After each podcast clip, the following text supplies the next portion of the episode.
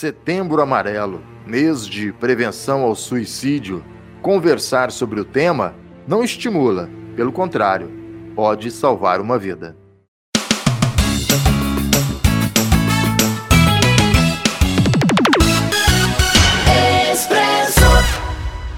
O Expresso Cast está no ar. Seja muito bem-vindo à edição de número 125. Hoje o nosso tema é o Setembro Amarelo. Vamos conversar com uma psicóloga sobre este assunto já já, logo após o nosso intervalo comercial. Aqui na Droga Nossa tem farmácia popular. Vem pra cá, vem pra cá, vem na Droga Nossa economizar.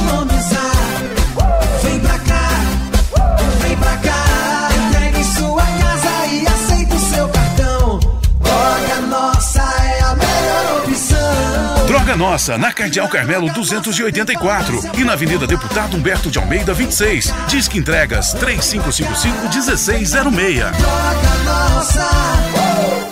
Faça da prevenção a sua grande aliada. Para resultados confiáveis, conte com o Laboratório São Francisco. 25 anos de experiência e tradição. Uma equipe altamente especializada formada por bioquímicos e enfermeiros, que permite ao laboratório atingir a principal meta: sua confiança. Mantenha seus exames em dia. Laboratório São Francisco, em Guaranésia. Fone 35 3555 1186 ou pelo WhatsApp 35 9 84 27 94 71.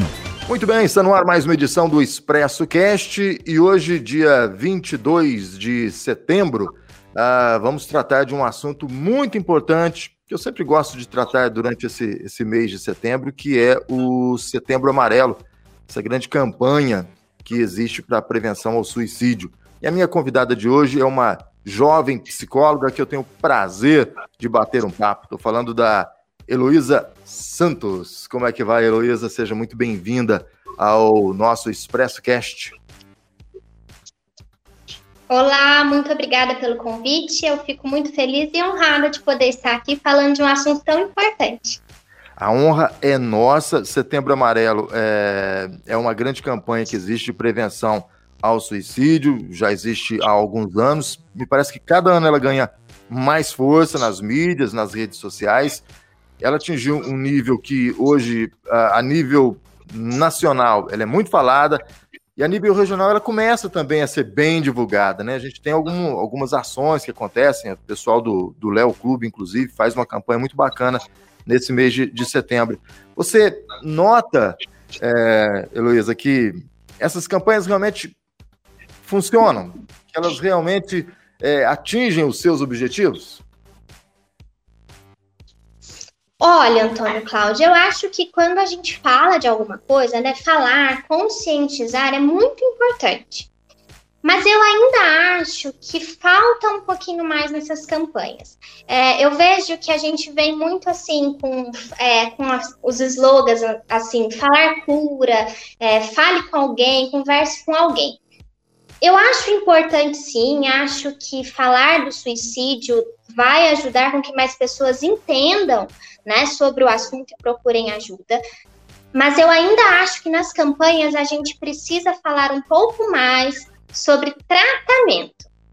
Né? Eu acho bacana é, nesses períodos agora, a gente vê muitas pessoas que abrem o seu WhatsApp, é, o seu direct do Instagram, o bate-papo do Facebook, para acolher pessoas que estão passando por alguma dificuldade. Né? A gente sempre vê alguém dizendo assim: olha, se você precisar de ajuda, pode me chamar no WhatsApp.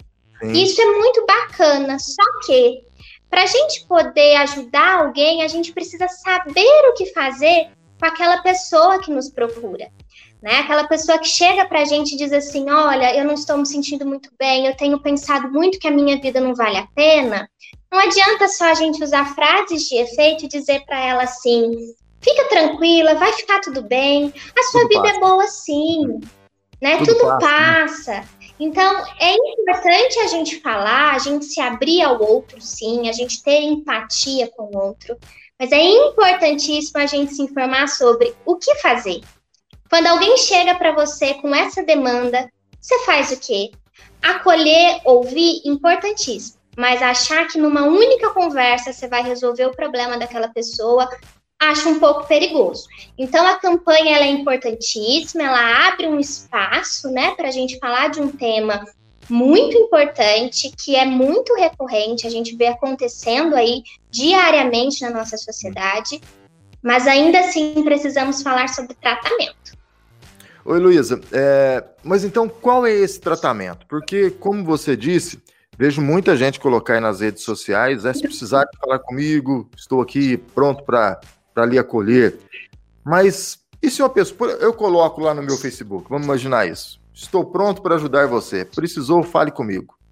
E a pessoa me chama. E aí? O que, que eu vou falar para essa pessoa? Aqui, esse discurso de tudo passa. Não, isso já aconteceu comigo. Foi desse jeito, vai acontecer, vai, vai passar. Esse discurso muitas vezes é bonito na hora, mas duas horas depois o efeito já se perdeu. E aí? Como eu, que não tenho especialidade, não sou especializado no assunto, posso ajudar? Bom, Antônio Cláudio, eu acho importante eu falar aqui que hoje já tem alguns estudos que falam que a grande parte, né, a maioria das pessoas que cometem o suicídio são pessoas que têm algum transtorno que pode ser diagnosticado.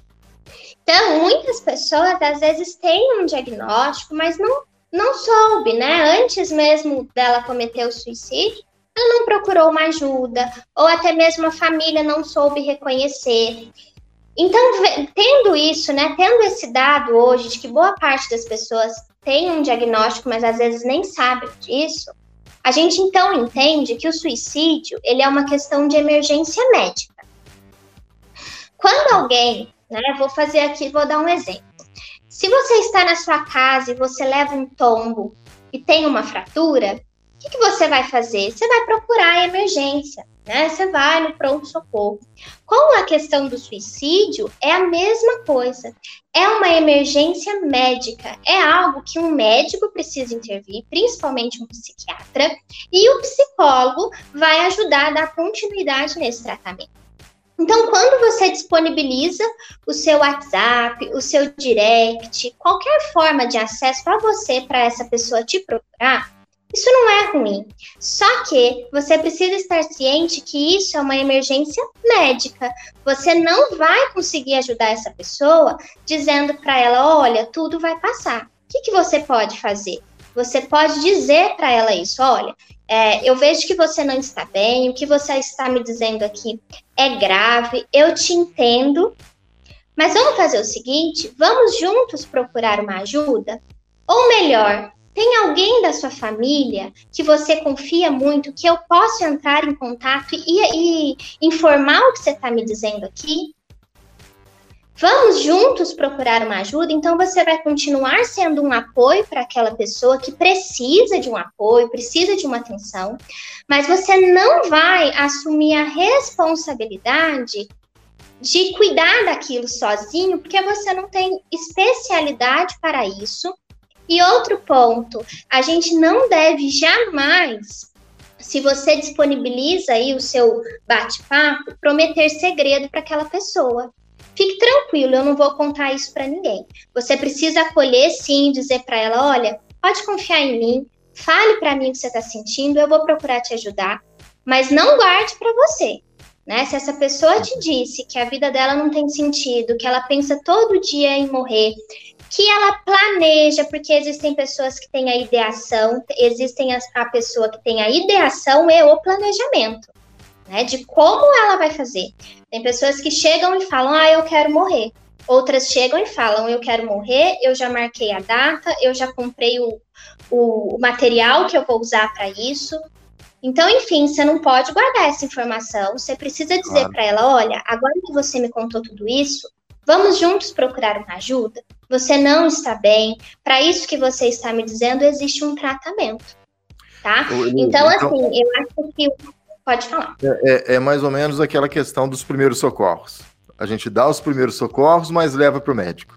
É isso, né? Exatamente, exatamente. E a pessoa, ela precisa ser encaminhada e orientada. Então, quando você, se você conhece alguém, ou se você mesmo, alguém nos assistir aí, pensar em suicídio, ou tentar, você precisa procurar uma ajuda especializada e quem te receber, se você vai no pronto-socorro, esse médico que ali te atender, ele, você precisa sair dali com um encaminhamento para um psiquiatra, para um lugar, por exemplo, CAPES, que pode te atender, que pode te dar um tratamento adequado. É uma emergência médica, então eu costumo dizer muito aqui: não tenham vergonha de pedir ajuda, porque a gente está dizendo de algo que pode estar relacionado com um transtorno mental, uma doença. Precisa tratar.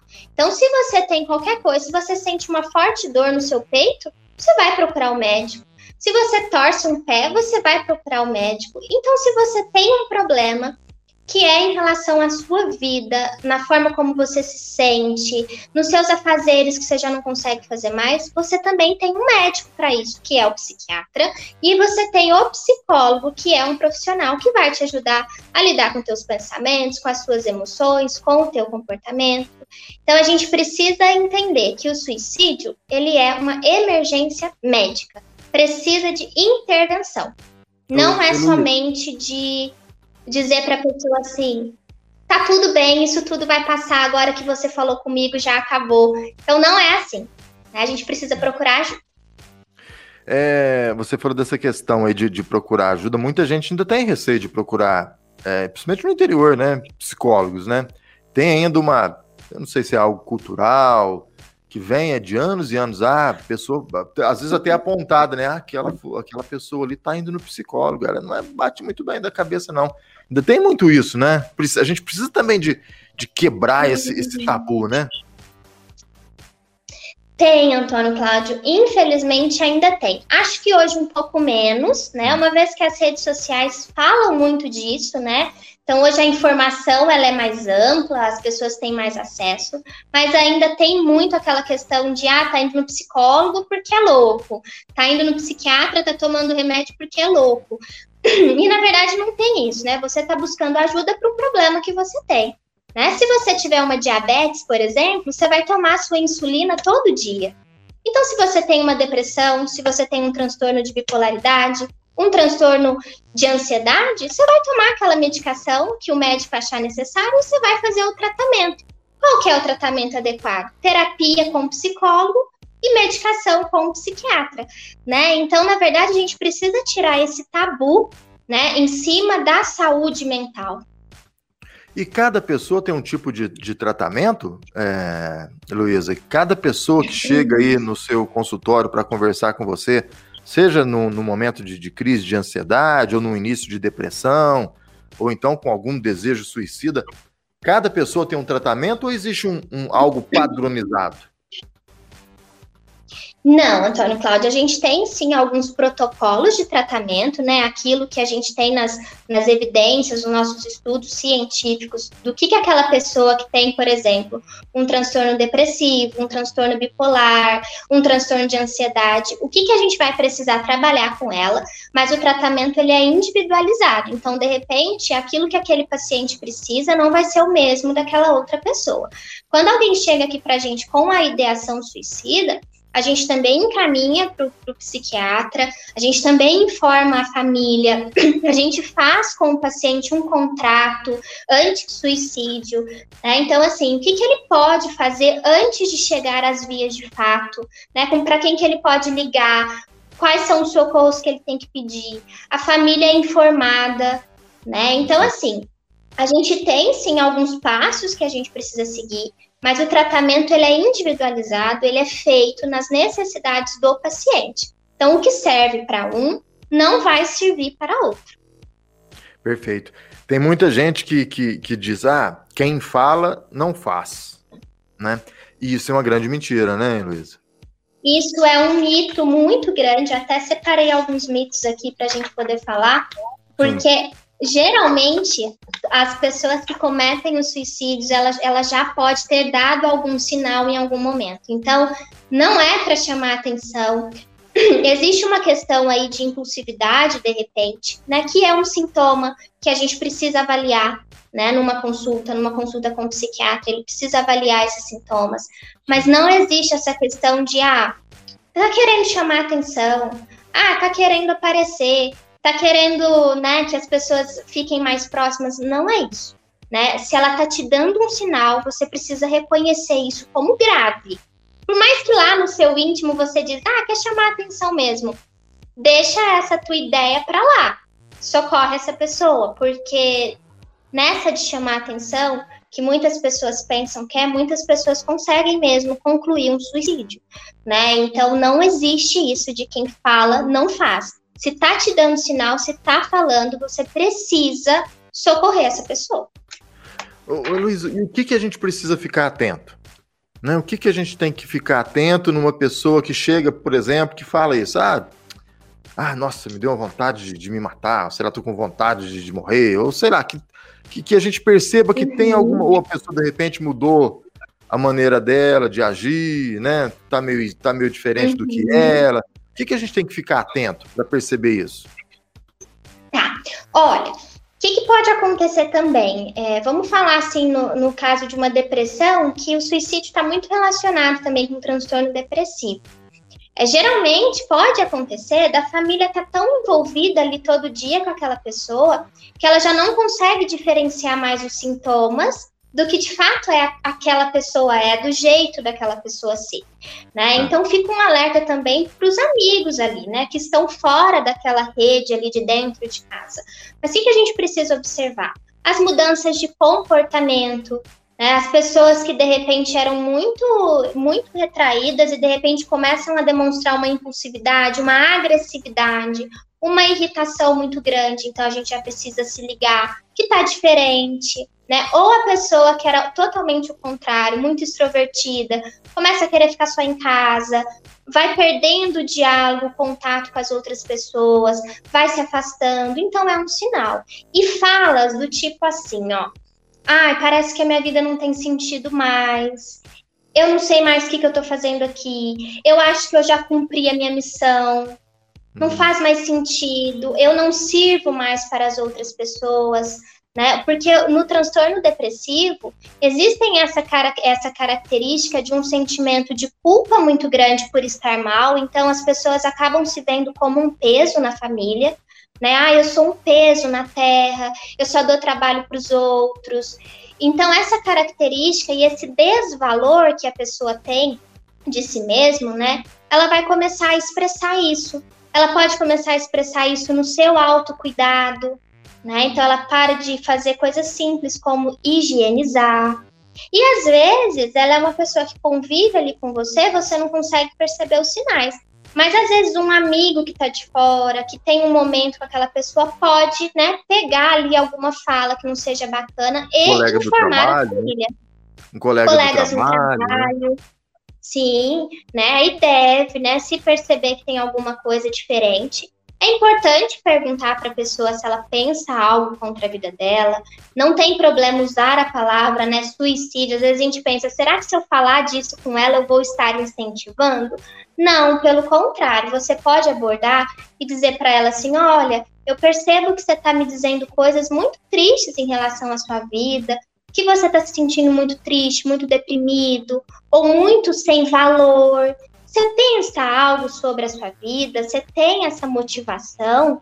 Né? Você já pensou sobre isso? E dá espaço para a pessoa falar, né? Ouvir atentamente, acolher e aí, no final, você vai encaminhar essa pessoa para um tratamento, para a família, vai levá-la, vai junto, né? Mas é importante, assim, ouvir atentamente e perceber esses sinais que a gente fala muito, né? Perceba os sinais. Perceba as, as ideias dessa pessoa. Tem uns que não vão chegar com você dizendo claramente eu quero morrer, né? Ou eu quero tirar a minha vida. Muitos vão chegar para você com essas falas assim de que não faz mais sentido, de que para mim a vida não importa mais, né? Então é preciso né? ficar atento. É. Ô, ô Heloísa, é, a gente tem na, na, mídia, né, no meio dos, dos, jornais, do jornalismo, que a gente não deve divulgar né, uh, suicídio, porque isso incitaria outras pessoas a cometerem o suicídio. O que, que você pensa sobre isso? Isso realmente faz sentido para você? Tá. Olha, Antônio Cláudio, é nesse momento assim, né, que a gente fala da campanha do suicídio, não acho que falar disso vai fazer com que as pessoas se encorajam, né, para cometer um suicídio também. Mas a gente tem alguns dados que em crianças e adolescentes, né? Quando, por exemplo, eu vou usar um, um exemplo aqui, um artista, né? Um, um, famoso que às vezes é mais do público adolescente vai e comete um suicídio. Isso de repente pode sim influenciar de alguma maneira, né? Aquele adolescente a fazer isso também. Então, acho que precisa, sim, ter uma cautela, né, no, dos profissionais.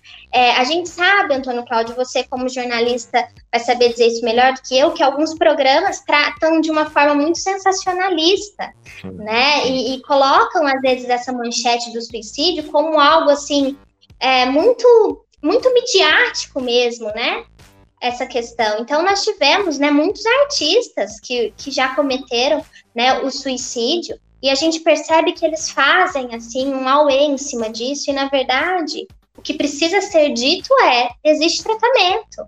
Né? Então, se fulano fez, ele não tratou, ele não teve acesso a isso de alguma maneira, ou ele teve a sua dificuldade aí tão grande que realmente não conseguiu finalizar isso de outro modo, mas pode acontecer sim de, às vezes, essa exposição, principalmente nos casos de crianças e adolescentes, de ver alguém que para ela era referência tendo essa atitude, acabar tendo também.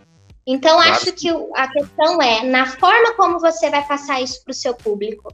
Né? Acho que quando você vai divulgar, né? Olha, a morte foi de suicídio, rapidamente você tem que já oferecer as alternativas para quem assiste ali saber o que fazer.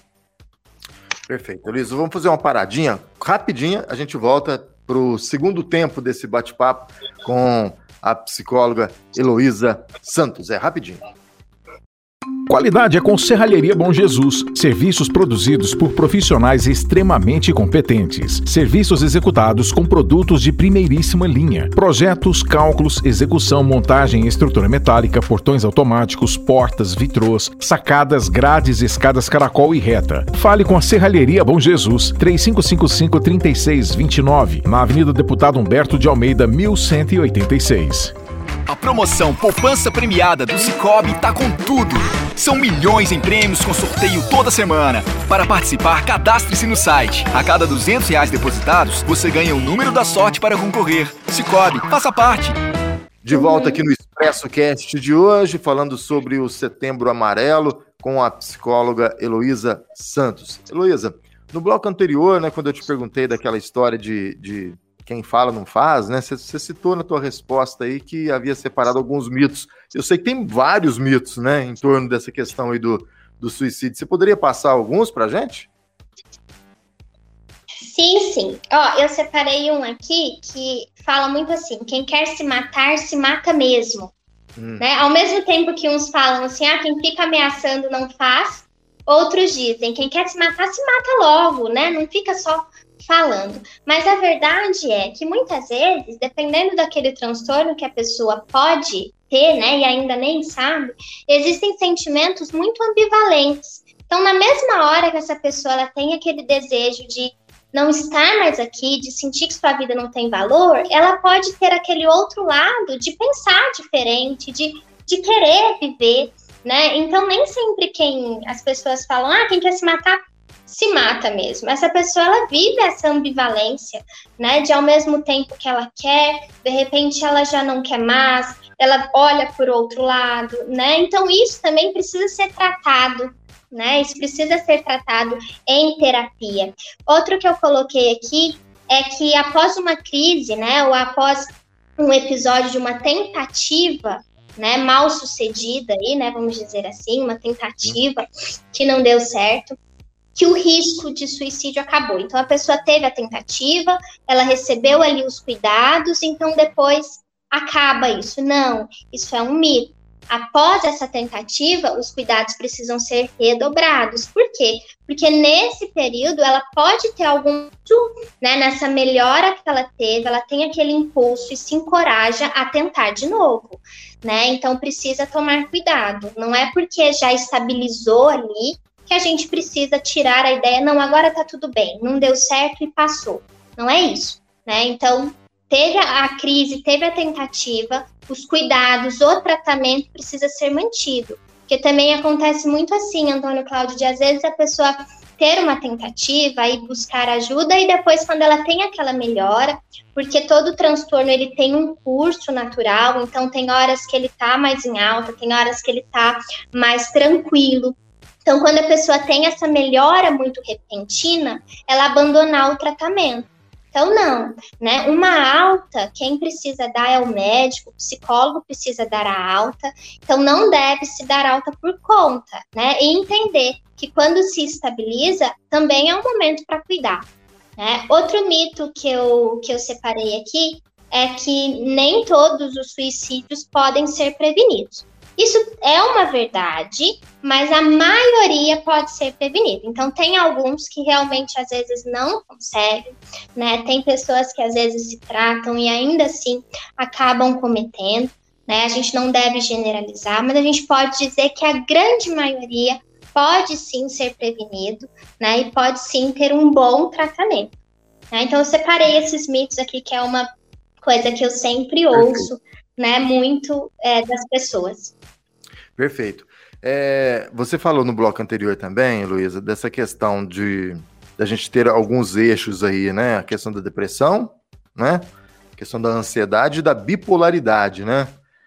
É, tem uhum. algum desses eixos aí que, que acabam levando mais pessoas ao suicídio ou os três meio que se, que se misturam? Existe isso? Tá. Olha, Antônio Cláudio, o que, que acontece? Alguns transtornos, eles podem se sobrepor, é o que a gente chama de comorbidade. Né? Hum. O transtorno bipolar, ele já é um transtorno que tem a depressão junto dele, né? No transtorno bipolar, que é? É a pessoa que tem episódios depressivos e tem episódios de mania, que são episódios de uma agressividade, com características mais impulsivas, uma excitação, né? Então, a depressão já está junto. Mas, por exemplo, nos transtornos depressivos, podem ter comorbidades com transtornos de ansiedade. Então, alguns transtornos, eles podem se sobrepor, né? O transtorno depressivo, ele já tem muitos dados aí que, que falam que o suicídio está muito vinculado com a depressão, justamente porque no transtorno depressivo, a cognição desse paciente, né, os pensamentos dele estão muito relacionados com uma vida sem esperança, uma vida sem valor, né? O próprio valor que aquela pessoa coloca sobre si já é muito ruim, né? Então pode vir daí essa motivação. Né? No transtorno bipolar também pode acontecer. Nos transtornos de ansiedade, tudo vai depender muito, Antônio Cláudio, da gravidade. Por isso que é importante o tratamento, porque um profissional né, especializado para isso, ele vai saber dizer se esse transtorno ele é de grau leve, moderado, os prejuízos que ele traz na vida da pessoa, né? Como que a gente vai atuar em cima desse prejuízo? Como que a gente vai tratar isso na vida da pessoa? Então, por isso é tão importante, porque aí o médico ou psicólogo, ele vai saber mensurar ali o quanto de risco essa pessoa está correndo, né? E, no entanto, é tão importante essa questão que a gente tem o nosso sigilo profissional, né? Isso é uma questão ética com o nosso paciente. Mas uma das coisas que a gente sempre diz, assim, quando a gente inicia uma terapia é o sigilo terapêutico ele é quebrado quando a gente percebe que a vida do nosso paciente está em risco ou que a vida de quem convive junto com ele está em risco. Então, é tão, é tão importante isso, né, que a gente quebra algo que é importantíssimo para o nosso trabalho, para o vínculo terapêutico né? Mas todo paciente já fica ciente disso, né? Havendo esse risco à própria vida, iremos informar as pessoas que o, que o paciente, né, nos liberar, né, nos passar o contato. Então, Antônio Cláudio, é muito importante essa questão, né, da, de ter um diagnóstico. E esse diagnóstico, apesar de muitas pessoas usarem o Google, né, porque hoje tem tudo, né, você procura muito, né, tem, por exemplo, a questão de transtornos é, de personalidade, a gente tem o transtorno borderline, que é muito falado hoje em dia, né? Que já teve uma, é, uma vez na televisão, uma participante de um reality show que tinha, então isso veio à mídia, assim, muito, muito forte. Então as pessoas acabam procurando no Google, pesquisando isso e se autodiagnosticando, né? Ah, eu tenho isso, e na verdade não, né? A gente precisa existem vários critérios, existem toda uma entrevista clínica que a gente precisa fazer com esse paciente, né, para justamente qual transtorno, né? Se tem um transtorno ou se não tem, né? Que não é porque você leu na internet que você se encaixou naquilo, você falou, ah, eu tenho isso, que realmente você vai ter. Né? Então, procurar um profissional é justamente para ter o melhor tratamento disponível para o seu caso. É, e hoje, com essa questão de, de internet, esse mundo complicado que a gente está vivendo, a, a, situação me parece que é, é, muito difícil, né, Heloísa? A gente vive num mundo que está meio de ponta cabeça, né? A gente, inversão de valores e, e, e, tudo mais. A gente tem essa questão do Dr. Google, que nos ensina e nos explica e nos dá os sintomas e o tratamento de tudo, né? E muitas vezes, quando a gente desperta para realmente procurar Sim. um médico ou um profissional da área, já é meio que tarde demais, né? É, como a gente descobre isso? Que momento que a gente descobre isso? O que, que a gente faz nesse mundo tão perdido? A gente desliga, desconecta de tudo, tenta uma vida meio que ermitão, sem nada, sem, sem nenhuma ligação uhum. com a internet, aí procura o médico. O que, que a gente faz? Uhum. Olha, Antônio Cláudio, realmente a gente está vivendo num mundo assim que parece que está de ponta cabeça. Né? E tem hoje a influência das redes sociais muito grande, né, em, nessa questão. Mas assim, quando você percebe que algo na sua vida não está indo bem, é como eu falei anteriormente, se você sente uma forte dor no seu peito, você vai procurar um médico. Né? Então, se você percebe que você tem começado a acordar muito desanimado, por quê? Porque a tristeza e o desânimo fazem parte da nossa vida. Né? Nós vamos ficar tristes, nós vamos desanimar, nós vamos querer desistir, tem dia que a gente não quer trabalhar. Isso faz parte da nossa vida, né? Somos humanos. Porém, se você percebe que isso é uma coisa duradoura, que você não tem vontade de sair de casa mais, que você não tem vontade nem de se cuidar, é algo duradouro, que esse desânimo ele persiste muito, já é um sinal para você procurar ajuda né? De repente, se você não se sente tão de imediato à vontade em procurar um psiquiatra ou um psicólogo, procure o posto de saúde, né? Converse com o médico e eu tenho certeza que esse médico que está lá, ele vai te encaminhar para o profissional especializado para isso, né? Então, quando você percebe isso em você, você já precisa buscar essa ajuda. Em relação às redes sociais, Antônio Cláudio, eu sempre costumo dizer que a gente precisa separar a nossa vida daquilo que a gente assiste. Né? Hoje em dia tem muita coisa na internet. Tem muitas pessoas expondo a sua vida e existe a tal da comparação, né? Ai, porque fulano tem isso, porque eu não saio do lugar. E a gente precisa entender que tudo que a gente escolhe mostrar na internet é uma escolha. Então, se eu abro aqui a minha câmera para mostrar alguma coisa que eu tenho, ou para mostrar algum ganho que eu tive, eu estou escolhendo mostrar aqui. Dificilmente a gente vai ter pessoas que vão escolher mostrar um lado mais negativo da vida. Por quê? Porque a gente sabe que hoje na internet tem muita paulada, né? As pessoas falam muito, criticam muito. Então, não todo mundo vai escolher mostrar esse lado mais difícil, os problemas da vida. Então, nós precisamos ter a maturidade de assistir aquilo, de ver aquilo e entender que do outro lado existe uma pessoa normal, uma pessoa que tem problema, uma pessoa que tem momentos difíceis, talvez diferentes do que nós temos, mas que tem também os problemas e as dificuldades dela, né? Então, não acho que o caminho seja sair da rede. Acho que sim, se você vê que tem algo aí que te incomoda, algo que você assiste e não te faz bem, você deve mesmo evitar. Só que você precisa ter a maturidade de entender aquela pessoa ali, ela está escolhendo mostrar aquilo. Tem muita coisa por trás que ela não mostra. Então, somos seres humanos, somos todos assim iguais nessa questão de termos problemas e dificuldades na nossa vida.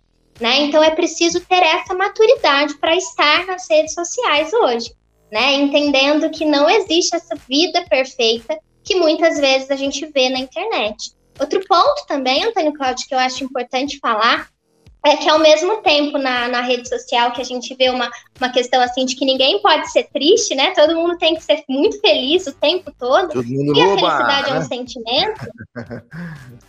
Todo mundo, né? Todo mundo assim muito muito para cima, sempre é. muito feliz. Então assim, a gente vê essa questão de que ninguém pode ser, é, todo mundo tem que ser feliz o tempo todo. E ao mesmo tempo, quem só mostra felicidade é muito criticado, né? Porque aí as pessoas falam assim: nossa, mas você está mostrando isso, você tem que pensar que tem pessoas do outro lado que estão sofrendo e você aí mostrando essa felicidade, não fala de problema nenhum e tal. Então é muito difícil hoje você estar na rede social sem saber lidar com isso, sem saber entender que são pessoas normais, pessoas que estão escolhendo compartilhar aquilo com você. Se você não se sente bem com isso, desfaz a amizade, segue a sua vida. Mas entendendo que você tem problemas precisam ser tratados, isso não te faz menos que ninguém. Isso te faz apenas ser humano. Eu costumo dizer aqui é, para muitos pacientes meus que os problemas na vida são só a vida da gente acontecendo, né? Às vezes, de resolver um problema e pronto, já estamos resolvendo outro. Né? Então é muito ilusório a gente acreditar nessa vida perfeita que muitas pessoas nos mostram na rede social. A pessoa está escolhendo mostrar aquilo, ela pode escolher, ninguém é obrigado a abrir a câmera e falar, compartilhar os seus problemas. Só que quem consome isso precisa ter a maturidade de entender que ela é uma pessoa normal. Ela só Sim. está mostrando aquilo que ela escolheu. Sim, claro. E geralmente momentos de, de felicidade, de alegria, né? Como você bem disse aí. Sim, problemas todos temos, né? Todos temos. Os problemas não são eternos e os momentos felizes também não, né? A gente precisa de aprender a conviver Exatamente. com isso. Ô, Elisa, eu queria te perguntar uma, algo agora. É, a gente já está caminhando aqui para o final desse bate-papo.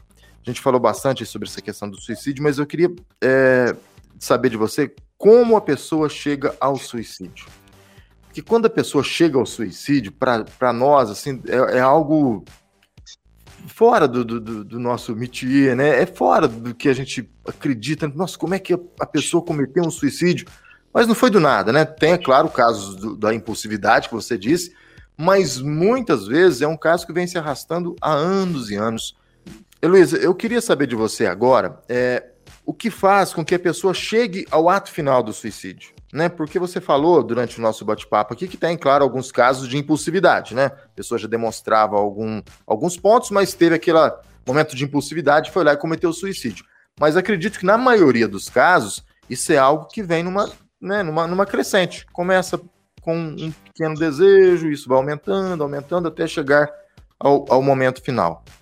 Queria que você explicasse pra gente o que leva a pessoa tá. a chegar nesse ponto de uhum. tirar a própria vida.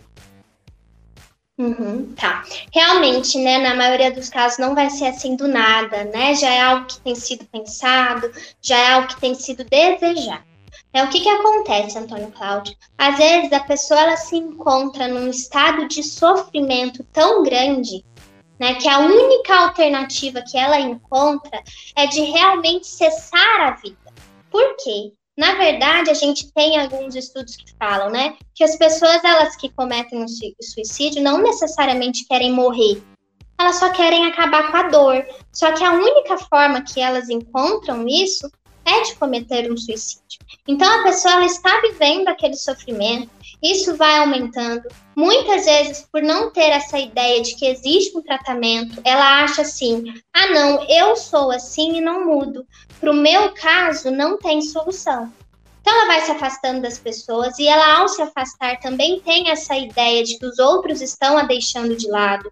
Vai vivendo aquela vida, às vezes, muito solitária. E esse sofrimento é tão grande que, às vezes, num ato ali de desespero, ela vai e comete suicídio. Então, existe sim um caminho. Por isso a gente fala tanto em prevenção em tratamento né? Por quê? Porque geralmente essa pessoa que ela tá olhando para a vida dela muito sem esperança, uma vida muito sem sentido, um desvalor a si mesmo muito grande, uma autocrítica muito grande, a gente diz assim em terapia que são pensamentos distorcidos.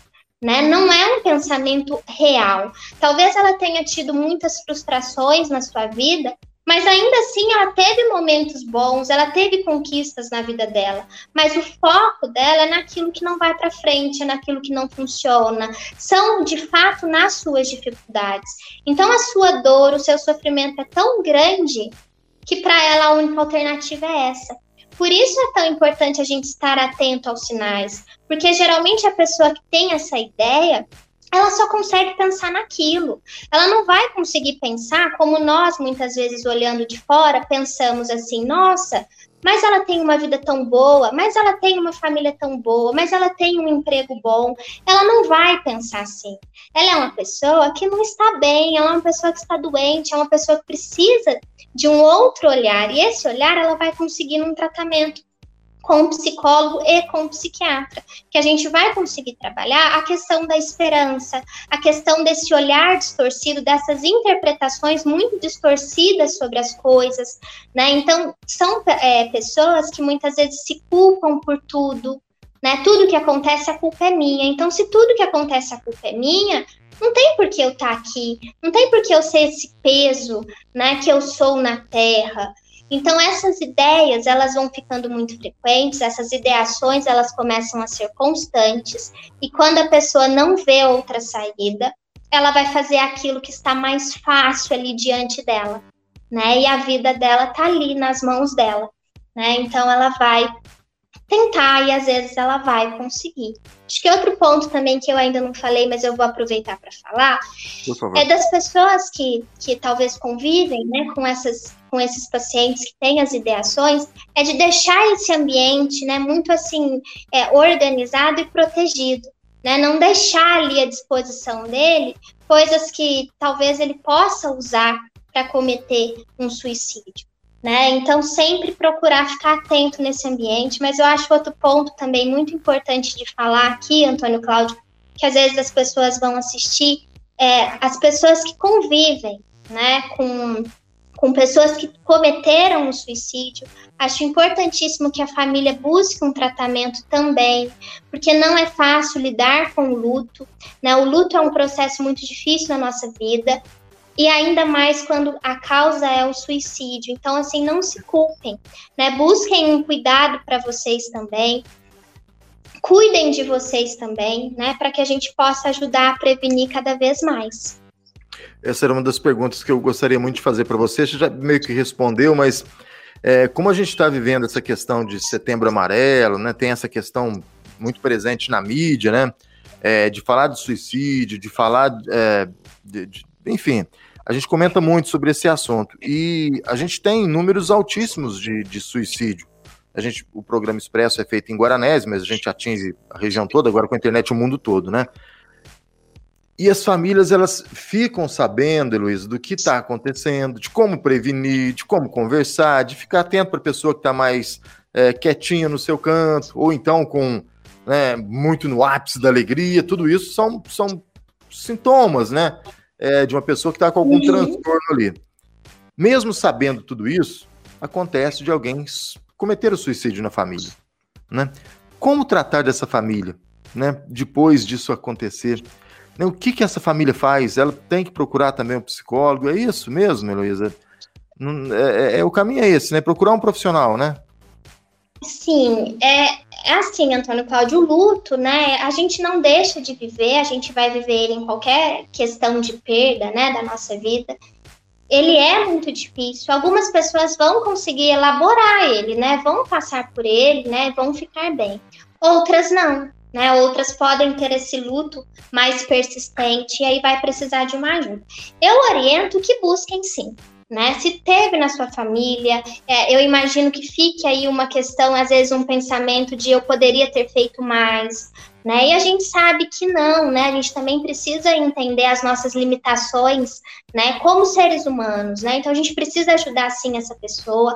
Mas se aconteceu, né, na família de alguém que está aí nos assistindo, procure uma ajuda para você, né? Para você agora lidar com todos os pensamentos, todos os sentimentos que vão surgir né, nesse luto, né, nessa nessa elaboração mesmo de entender o que, que aconteceu, por que, que aconteceu, né, e como que a vida pode seguir daqui em diante, né? Então é importante sim buscar esse amparo. É, Heloísa, eu acabo às uhum. vezes me sentindo meio que, que, junto, claro, com toda a sociedade, meio que responsável pelos casos é, de suicídio que acontecem. A gente vê muitos casos em Guaranésia. Esse ano mesmo é, eu não tenho os números precisos, mas imagino que foram quatro ou cinco suicídios que aconteceram em Guaranésia. O que, que nós, como sociedades, podemos fazer para que isso não aconteça, que esses números não sejam tão altos? Porque me parece que cada vez acontece mais e mais. Tony Cláudio, eu vejo que o que está nas nossas mãos mesmo é a questão da conscientização, é a questão de falar da importância de um psiquiatra, de um psicólogo, que eu vejo que ainda são profissões que as pessoas têm muita dificuldade em aceitar. Né? Então, acho que a gente precisa falar na escola sobre cuidados, cuidados consigo mesmo, sobre cuidado com essa saúde mental. Acho que o nosso papel enquanto sociedade é justamente acolher essas pessoas, propor um tratamento, né, ajudar, levar a um tratamento. Acho que a questão pública, né, das nossas políticas públicas precisam estar atentos a isso, fazerem pesquisas, né, entender como que tá essa questão, como as pessoas na sociedade veem o suicídio e não julgar, né? Eu acho que o julgamento ele faz parte da nossa vida. Nós julgamos, né, o outro, mas eu acho sempre importante a gente ter a empatia que a gente tanto fala, né? Mas muitas vezes na prática ela não funciona. Né? Então a empatia, talvez você não vai conseguir sentir mesmo a dor do outro, porque está no outro.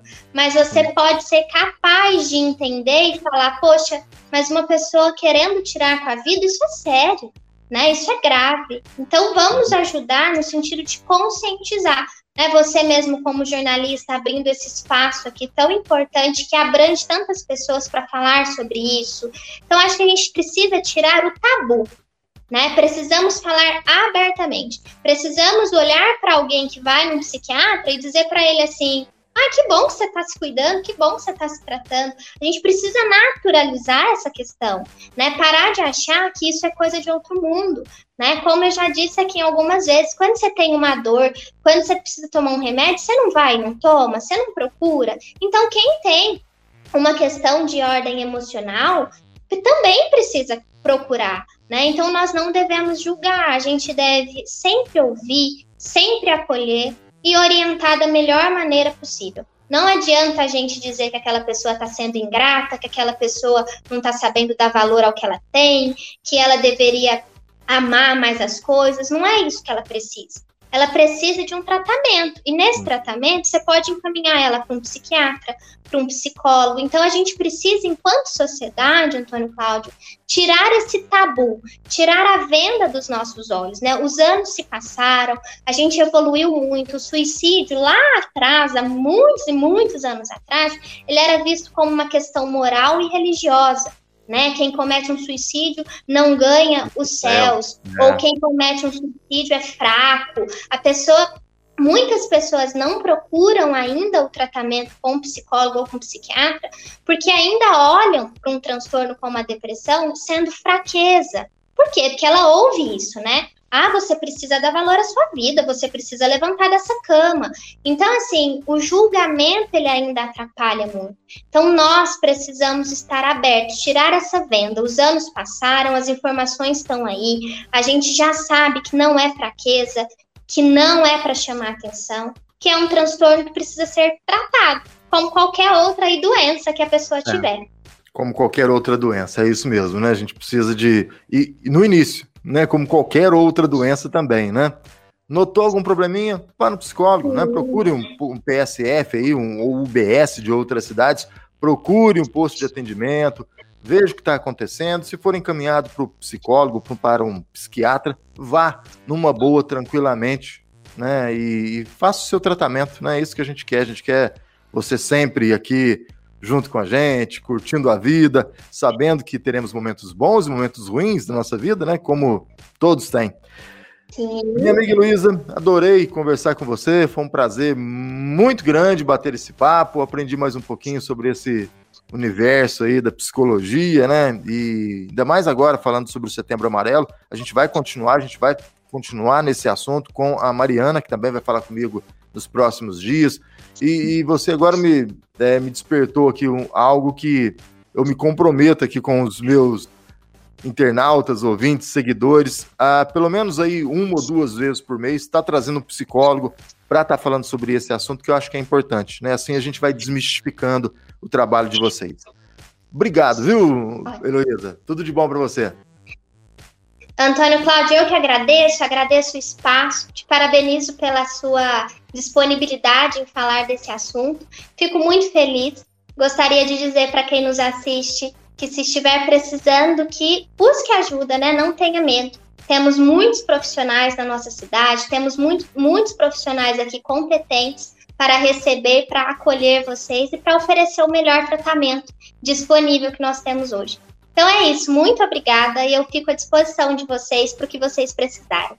Faça da prevenção a sua grande aliada. Para resultados confiáveis, conte com o Laboratório São Francisco. 25 anos de experiência e tradição. Uma equipe altamente especializada formada por bioquímicos e enfermeiros, que permite ao laboratório atingir a principal meta: sua confiança. Mantenha seus exames em dia. Laboratório São Francisco, em Guaranésia. Fone 35 3555 1186 ou pelo WhatsApp 35 9 84 27 94 71. A promoção Poupança Premiada do Cicobi tá com tudo. São milhões em prêmios com sorteio toda semana. Para participar, cadastre-se no site. A cada 200 reais depositados, você ganha o número da sorte para concorrer. Cicobi, faça parte. E chegamos ao final da edição do Expresso Cast de hoje. Foi muito bom estar com você. Agradeço a todos os nossos apoiadores e, claro, agradeço principalmente a você que se inscreve em nosso canal no YouTube, que curte a nossa página no Facebook, que nos segue também no Instagram e que faz parte dos grupos do Expresso no WhatsApp. Muito obrigado pela, pela audiência e pelo carinho de sempre. Em breve vamos voltar com esse tema de hoje, que é o Setembro Amarelo mas já me comprometi com a Heloísa e me comprometo também com você de pelo menos uma ou duas vezes por mês trazer esse assunto de volta ao Expresso Cash. A todos um grande abraço, fiquem com Deus e até a próxima.